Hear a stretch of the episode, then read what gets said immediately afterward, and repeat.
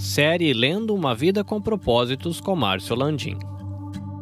Capítulo 22 Criado para se tornar semelhante a Cristo. Olhamos para o seu Filho e vemos o verdadeiro propósito de Deus em tudo que foi criado. Colossenses 1:15. Você foi criado para se tornar semelhante a Cristo. Desde o princípio, o plano de Deus tem sido fazê-lo à semelhança de seu filho Jesus. Esse é seu destino e o terceiro propósito para a sua vida é que Deus quer que você se torne semelhante ao seu filho Jesus. Ele anunciou essa intenção na criação. Então disse Deus: façamos o homem à nossa imagem, conforme a nossa semelhança. Em toda a criação, somente o homem foi feito à imagem de Deus. Esse é um grande privilégio que nos honra sobremaneira. Não sabemos tudo que essa frase abrange, mas conhecemos alguns dos aspectos que ela inclui. Tal como Deus, somos seres espirituais, Somos inteligentes, podemos pensar, poderá, ponderar, solucionar problemas. Nós nos relacionamos, podemos dar e receber amor verdadeiro. E somos dotados de consciência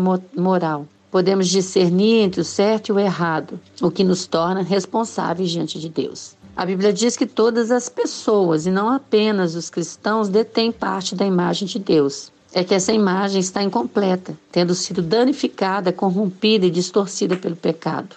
Com o que se parece a plena imagem e semelhança de Deus? Ela se parece com Jesus Cristo. A Bíblia diz que Jesus é a imagem de Deus, a imagem do Deus invisível e a expressão exata do seu ser.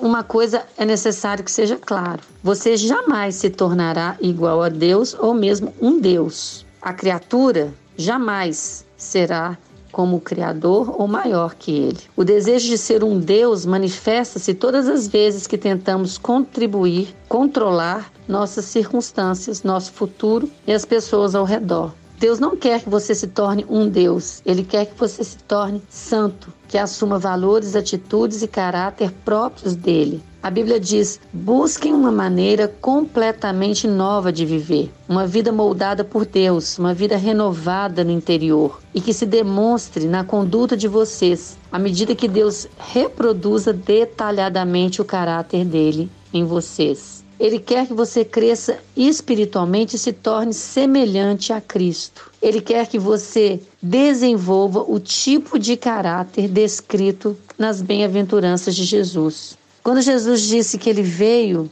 para dar vida em abundância, não significa que nós teremos uma saúde perfeita, um estilo de vida confortável, felicidade constante, plena realização dos sonhos e o alívio imediato dos problemas. Enfim, um Deus nos servindo e fazendo tudo que nós queremos. Essa perspectiva voltada para si mesmo, ela trata Deus como se fosse o gênio da lâmpada. Mas Deus não é nosso criado. E caso nos deixemos levar pela ideia de que a vida deve ser fácil, ou ficaremos grandemente desapontados, ou viveremos nos recusando a aceitar a realidade. Nunca se esqueça de que a vida não gira em torno de você. Você existe para os propósitos de Deus e não o contrário. A obra do Espírito Santo de Deus em você. É tarefa do Espírito Santo produzir esse caráter semelhante ao de Cristo em você. O processo de transformação pelo qual nos tornamos mais semelhantes a Jesus é chamado santificação. E esse é o terceiro propósito de sua vida sobre a terra. Você não pode reproduzir o caráter de Jesus por seus próprios esforços. Somente o Espírito Santo em você tem o poder de realizar as transformações que Deus deseja para nossa vida. Algumas pessoas pensam que o poder do Espírito Santo em nós são manifestações miraculosas, emoções intensas, Porém, muitas vezes o Espírito Santo é liberado em nossa vida de maneira tranquila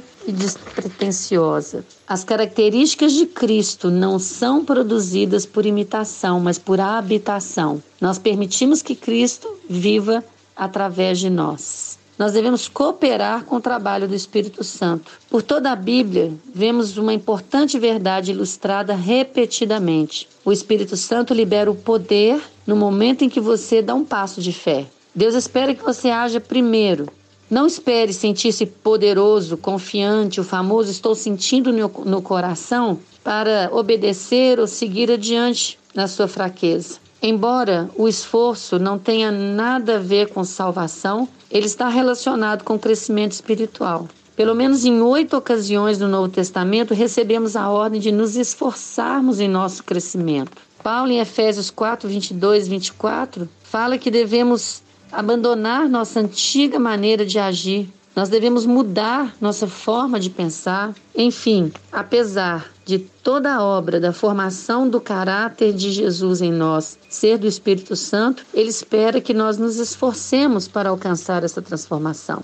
Nós precisamos adquirir o caráter de Cristo ao desenvolver hábitos novos e dignos de Deus. E Deus usa a sua palavra, as pessoas, as circunstâncias para moldar você. A palavra de Deus supre a verdade que precisamos para crescer. Os filhos de Deus suprem o apoio que precisamos para crescer. E as circunstâncias suprem o ambiente que precisamos para pôr em prática as características de Cristo. Muitas pessoas presumem que tudo de que necessitam para crescer espiritualmente é o estudo bíblico e oração. Mas algumas questões da vida nunca serão transformadas somente por estudo bíblico e oração. Deus usa as pessoas. Por isso você deve ter pessoas à volta e interagir com elas. Precisa fazer parte de um, uma comunidade, porque a verdadeira maturidade espiritual diz respeito a aprender a amar como Jesus amou. E você não pode ser semelhante a Jesus na prática sem que haja relacionamento com outras pessoas. Tornar-se semelhante a Cristo é um lento e longo processo de crescimento. A maturidade espiritual não é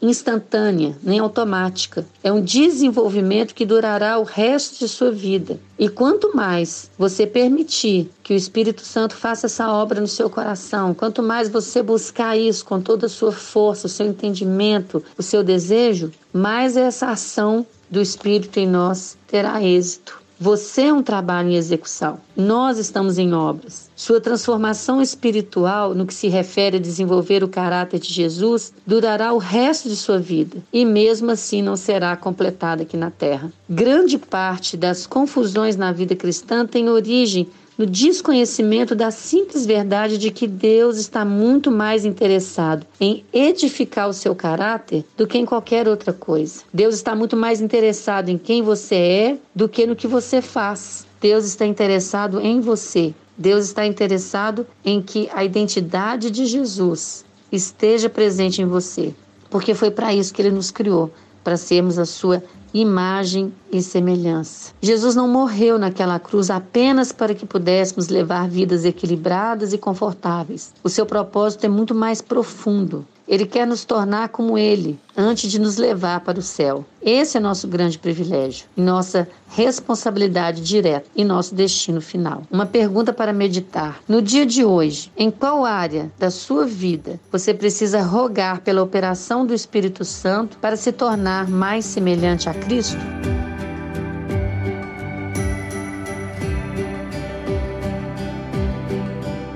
Você pode ouvir a continuação desta série diretamente do seu agregador de podcasts, Spotify, Google Podcasts e Apple Podcasts. Basta você procurar por EBVNcast.